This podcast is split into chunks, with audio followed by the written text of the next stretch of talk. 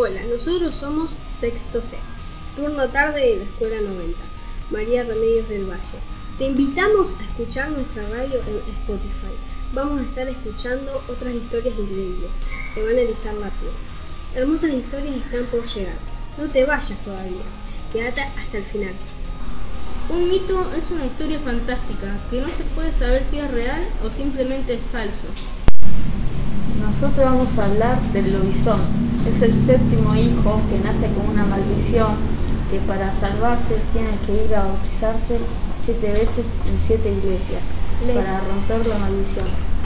Le teme a las balas de plata, vidrios rotos, a las brasas y a los crucifijos. El viejo de la bolsa es un hombre que si a la noche aparece, si vos te portás mal te queda en la maldita. Es una luz que aparece por la noche y cega los camiones y a veces produce accidentes.